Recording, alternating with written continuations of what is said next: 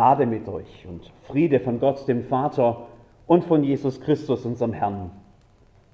Liebe Brüder und Schwestern in Jesus Christus, ich weiß nicht, ob ihr gerade beim Singen des Lieds den kleinen Vers von Martin Luther bemerkt habt, der unten auf der Liederbuchseite abgedruckt ist. Wir fassen keinen anderen Gott als den, der in jenem Menschen ist, der vom Himmel kam. Ich fange bei der Krippe an, sagt Martin Luther.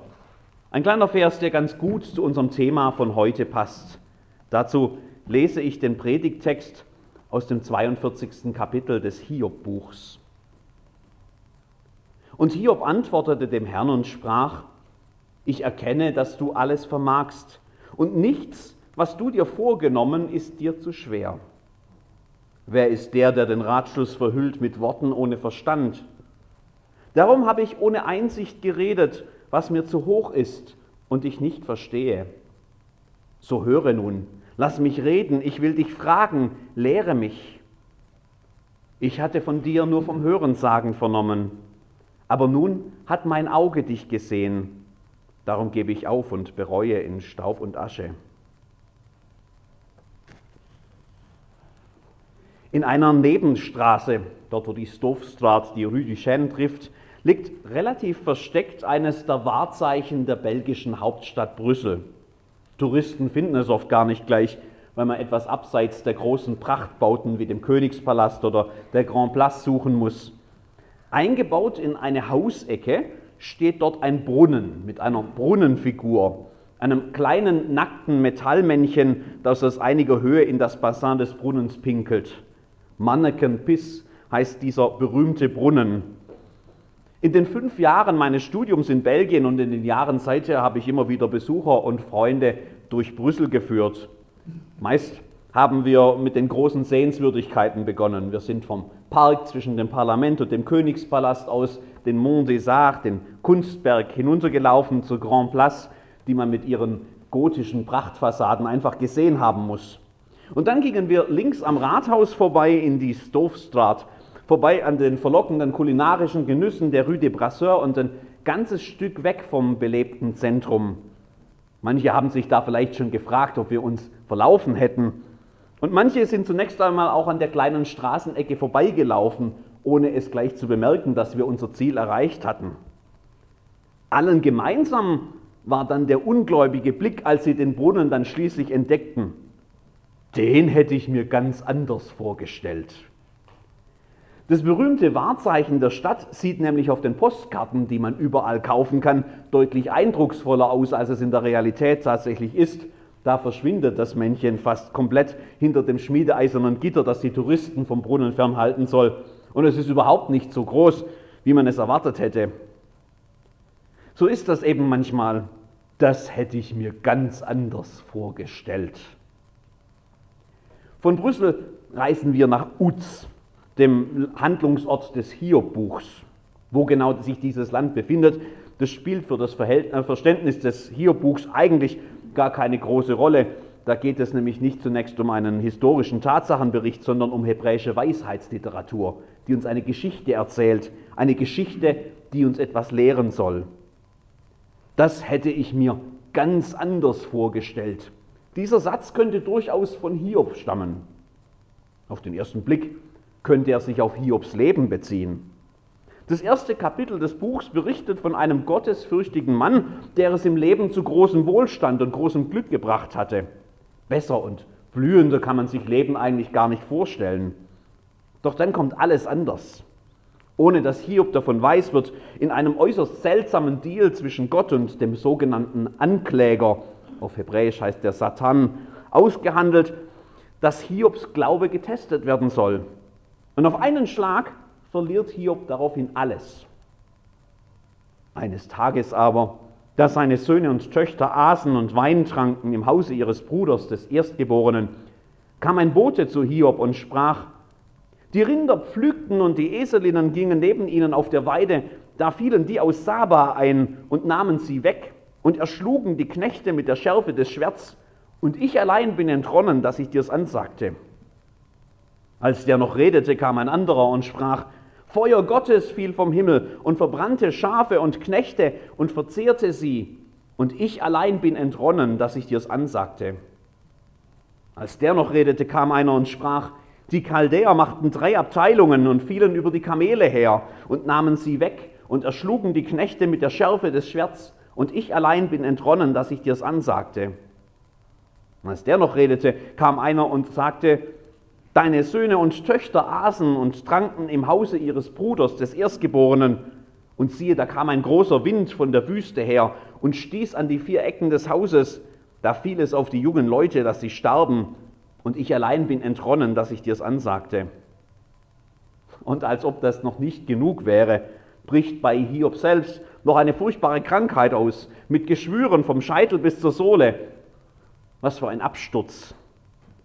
Das hätte ich mir ganz anders vorgestellt. Wenn dieser Satz von Hiob stammte, dann würde er sich allerdings vermutlich auf etwas ganz anderes beziehen.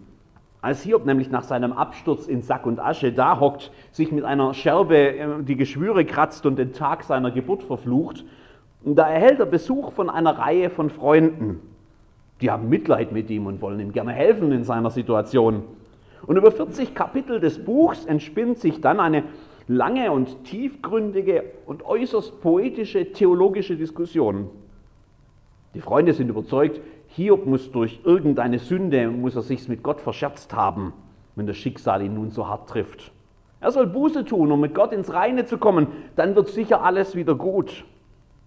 Hiob hält dagegen und als den drei Freunden irgendwann die Argumente ausgehen, da mischt sich dann ein Vierter ins Gespräch ein. Und schließlich, ganz am Ende, ergreift dann Gott selbst das Wort aus einem Sturm heraus. In seinem Reden müssen Hiob und seine Freunde erkennen, wie vermessen es von ihnen war, von Gott so zu reden, als würden sie ihn kennen. Gott zeigt sich selbst von einer ganz anderen Seite. Und einfache theologische Erklärungen, die reichen plötzlich nicht mehr aus, um ihn beschreiben und einordnen zu können.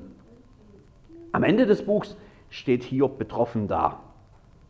Das hätte ich mir ganz anders vorgestellt. Oder in seinen eigenen Worten, ich hatte von dir nur vom Hörensagen vernommen, aber nun hat mein Auge dich gesehen. Es ist natürlich einfach, Hiob und seine Freunde zu kritisieren für ihre Ideen über Gott. Vor allem, wenn man selbst in einem gemütlichen Sessel sitzt, während man ihre Geschichte liest. Aber letztlich sitzen wir doch eigentlich alle irgendwie im gleichen Boot. Wer von uns könnte denn tatsächlich ganz einfach antworten, wenn man uns fragt, wie Gott eigentlich wirklich ist? Wie ist er denn genau? Wir Menschen sind ja immer glücklich, wenn wir die Dinge durchschauen und verstehen und einordnen und beschreiben können. Wenn irgendein Objekt oder ein anderer Mensch oder auch Gott in eine unserer vielen Schubladen passt. So ist er. Abgehakt, gelocht und eingeordnet, alles klar, nächstes Thema. Du sollst dir kein Bildnis noch irgendein Gleichnis machen, sagt Gott, nicht ganz ohne Grund schon in den zehn Geboten zu Israel, weil man ihn eben nicht mal kurz in eine Schublade stecken kann, ihn, den Schöpfer aller Dinge, der über seiner Schöpfung steht und mit nichts und niemand vergleichbar ist weil mein kleines Hirn, das er geschaffen hat, eben bei weitem nicht ausreicht, um den unendlichen Gott irgendwie zu erfassen und auszuwerten. Du sollst dir kein Bildnis noch irgendein Gleichnis machen, sagt Gott, und macht es uns damit manchmal ganz schön schwer. Andere Menschen glauben an Götter, die man sich irgendwie plastisch vorstellen kann. Die Götter des antiken Großreichs Ägypten, die waren auf tausenden von Bildern dargestellt. Die hatten meist einen Menschenkörper und irgendeinen Tierkopf. Oder Astarte, die, eine der Lieblingsgottheiten im Umfeld Israels, wurde meist als Frau mit nackten Brüsten dargestellt. Die Hindus kennen Ganesha, den Elefantengott, oder Durga, die Göttin mit den vielen Armen. Viele Religionen hatten oder haben Tempel mit Götterstatuen, die man sich anschauen kann. Man kann sich dann die jeweilige Gottheit irgendwie gut vorstellen und vielleicht besser verstehen. Unser Gott, der eine, ist unsichtbar. Man kann ihn nicht sehen, nicht zeichnen, nicht fotografieren, nicht in irgendeine uns bekannte Form einordnen. Du sollst dir kein Bildnis machen. Aber machen wir das alle nicht doch irgendwo? Ehrlich gesagt ist doch jeder von uns mit irgendeiner Vorstellung von Gott unterwegs. Und diese Vorstellungen von Gott prägen unseren Glauben, unser Verhalten, unser Leben. Und in dem, was wir sagen und tun, geben wir sie auch weiter, unsere Vorstellungen von Gott. Viele davon sind sich recht ähnlich. Ein paar ganz klassische will ich hier mal nennen. Da ist der Uhrmacher Gott, der Schöpfer des Himmels und der Erde, der alles, was es gibt, geschaffen hat, präzise und wunderbar wie so ein Schweizer Uhrwerk, wo alles ineinander greift, mit Rädchen, die sich drehen und alles am Leben erhalten. Und dann, so kann man sich das vorstellen, dann hat er das Uhrwerk, diese Uhr aufgezogen und hat seine Schöpfung losgelassen. Und jetzt interessiert er sich anscheinend nicht mehr für diese Welt.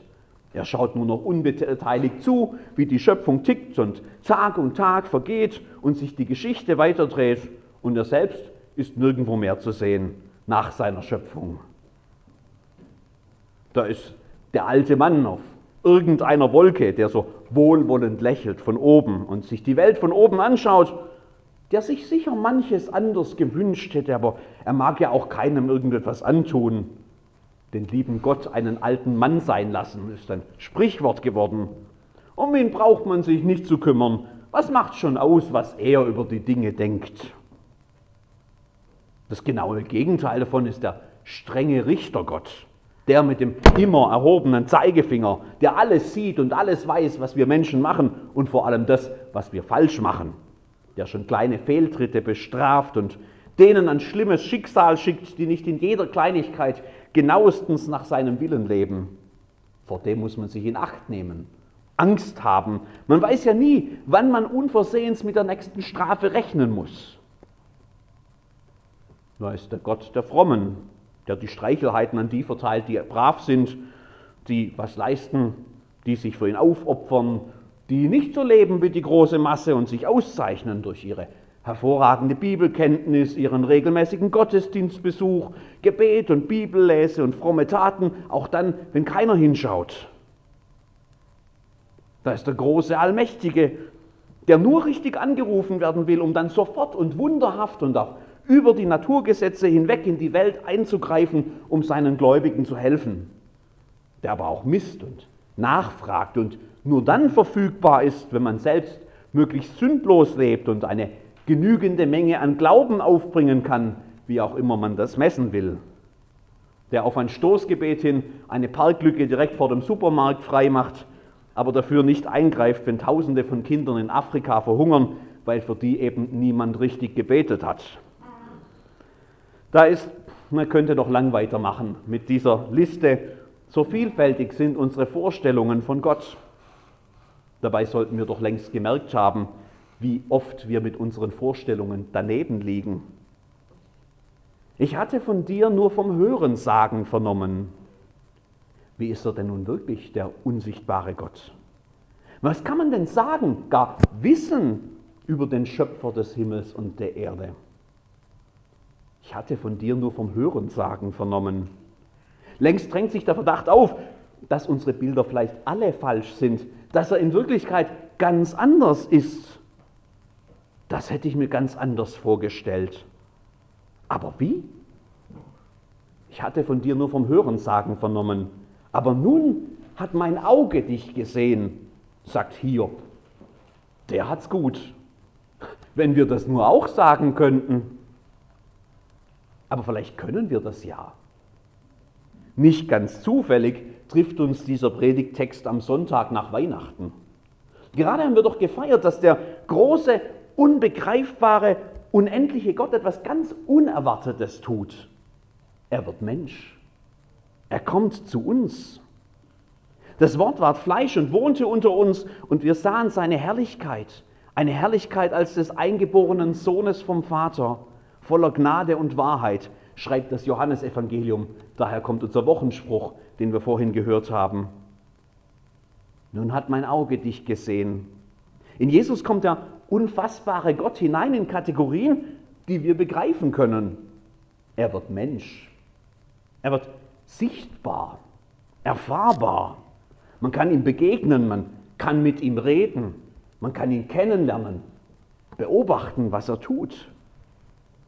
Ich hatte von dir nur vom Hörensagen vernommen, aber nun hat mein Auge dich gesehen. Nirgends hat sich Gott so offenbart, wie er es in Jesus Christus, seinem Sohn, tut. Wer wissen will, wie Gott ist, der muss auf diesen Jesus schauen. Und wer auf ihn schaut, der wird überrascht sein, weil Gott in vielem ganz anders ist, als wir ihn uns oft so vorstellen. Ich hatte von dir nur vom Hörensagen vernommen, aber nun hat mein Auge dich gesehen. Das beginnt schon mit seinem Kommen. Niemand hätte sich vorstellen können, dass Gottes Plan zur Rettung der Welt mit einem kleinen Kind beginnt. In einer Krippe mit unerfahrenen jungen Eltern und stinkenden Hirten und blökenden Schafen und in einem kleinen Kaff namens Bethlehem. Ich hatte von dir nur vom Hörensagen vernommen, aber nun hat mein Auge dich gesehen. Und die Geschichte geht genauso weiter. Wer hätte es geahnt, dass sich am Kommen Gottes ausgerechnet die gesamte religiöse Elite reibt, während er selbst fröhlich allen denen begegnet, mit denen sonst keiner etwas zu tun haben will. Den Menschen am Rand, den Ausgestoßenen, den Verachteten. Wer hätte gedacht, dass wenn Gott kommt, dass er Aussätzige berührt und mit geschiedenen Frauen diskutiert und die Kinder zu sich kommen lässt und mit stadtbekannten Sündern zu Abend isst? Überhaupt, dass man ihn einmal so betiteln würde, ein Freund der Zöllner und der Sünder. Ich hatte von dir nur vom Hörensagen vernommen, aber nun hat mein Auge dich gesehen. Und wer hätte vorhersehen können, dass Gott den Tod am Kreuz auf sich nimmt? Dass er sich um seiner geliebten Menschen willen nicht zu schade ist, selbst einen schändlichen Verbrechertod zu sterben? Dass seine Liebe zu uns vor unserer Untreue, unserer Schande, unseren Fehlern, unserem Versagen nicht zurückschreckt, sondern dass er dem allen unendliche Gnade entgegensetzt, um uns völlig ohne irgendeine eigene Leistung vor dem Bösen und vor uns selbst zu retten. Ich hatte von dir nur vom Hörensagen vernommen, aber nun hat mein Auge dich gesehen. An Weihnachten, dort in der Krippe, wird Gott sichtbar. Wer genau hinschaut, der kommt aus dem Staunen nicht mehr heraus. Wer wissen will, wie Gott ist, der schaut auf Jesus. Und dann, dann wird er befreit. Und was für eine Befreiung. Befreit von all diesen falschen, selbstkonstruierten Gottesbildern des Hörensagens, an denen wir und unser Glaube am Ende zugrunde gehen. Wer auf diesen Jesus schaut, der sieht Gott plötzlich mit ganz anderen Augen. Jeden Tag neu. Und das Staunen, das kennt gar kein Ende mehr. Ich hatte von dir nur vom Hörensagen vernommen, aber nun hat mein Auge dich gesehen. Möge Gott uns die Augen öffnen, dass wir auf Jesus sehen und dass das befreiende Staunen beginnt an Weihnachten und an jedem Tag und dass wir Leben finden bei ihm, dem lebendigen Gott. Amen.